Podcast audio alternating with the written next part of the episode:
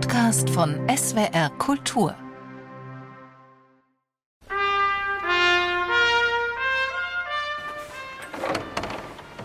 Ja, wir sind jetzt hier in der ehemaligen Belletage des Sternberg-Palais, also in den großen repräsentativen Haupträumen.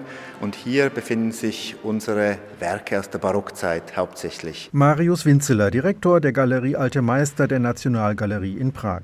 Das Sternberg-Palais, ein Palast aus dem Hochbarock, etwas versteckt auf dem Rajin gelegen, an einem Hohlweg hinter dem erzbischöflichen Palais. Dieser Palast war das erste feste Ausstellungshaus der Gesellschaft der patriotischen Kunstfreunde, die sich am 5. Februar 17 1896 gegründet hat. Ja, zunächst waren es Adlige. Unter Joseph II. gab es eine Zentralisierung der Monarchie, die dazu geführt hat, dass der böhmische und der mährische Adel sich im Sinne eines dezidierten Landespatriotismus stärker auch vor Ort für die kulturellen Belange interessiert haben. Die Gesellschaft ist ein Vorbote der tschechischen Nationalbewegung.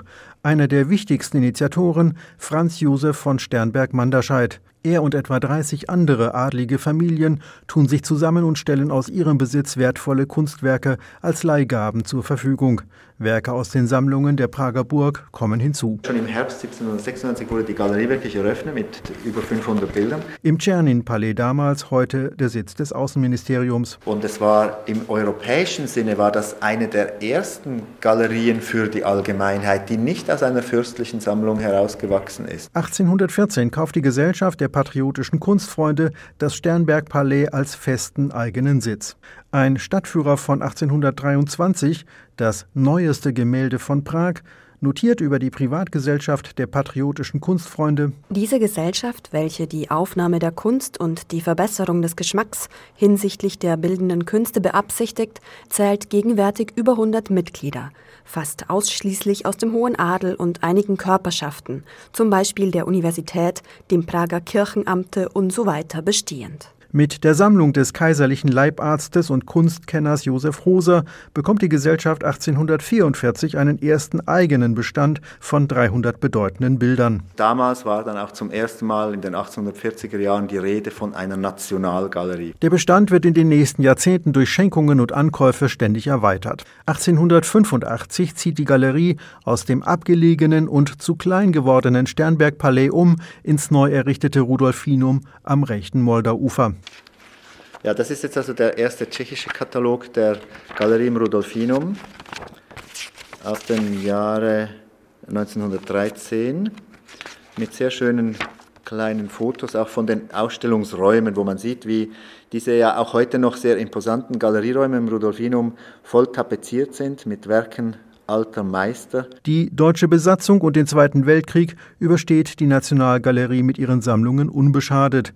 Unter den Kommunisten werden enteignete Kunstschätze der Kirchen und der Sudetendeutschen eingegliedert.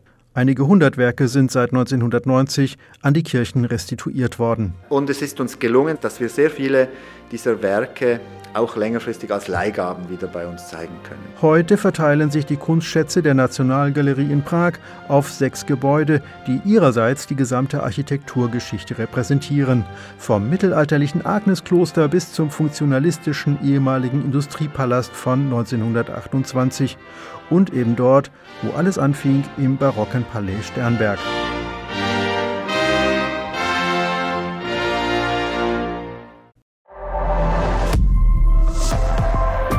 Zeitwort ist ein Podcast von SWR Kultur für die ARD. Abonniert uns in der ARD Audiothek und überall, wo es Podcasts gibt. Wir freuen uns über 5-Sterne-Bewertungen. Ihr habt eine Idee für ein Zeitwort, Anregungen oder auch Kritik? Schreibt uns eine Mail an zeitwort.swr.de.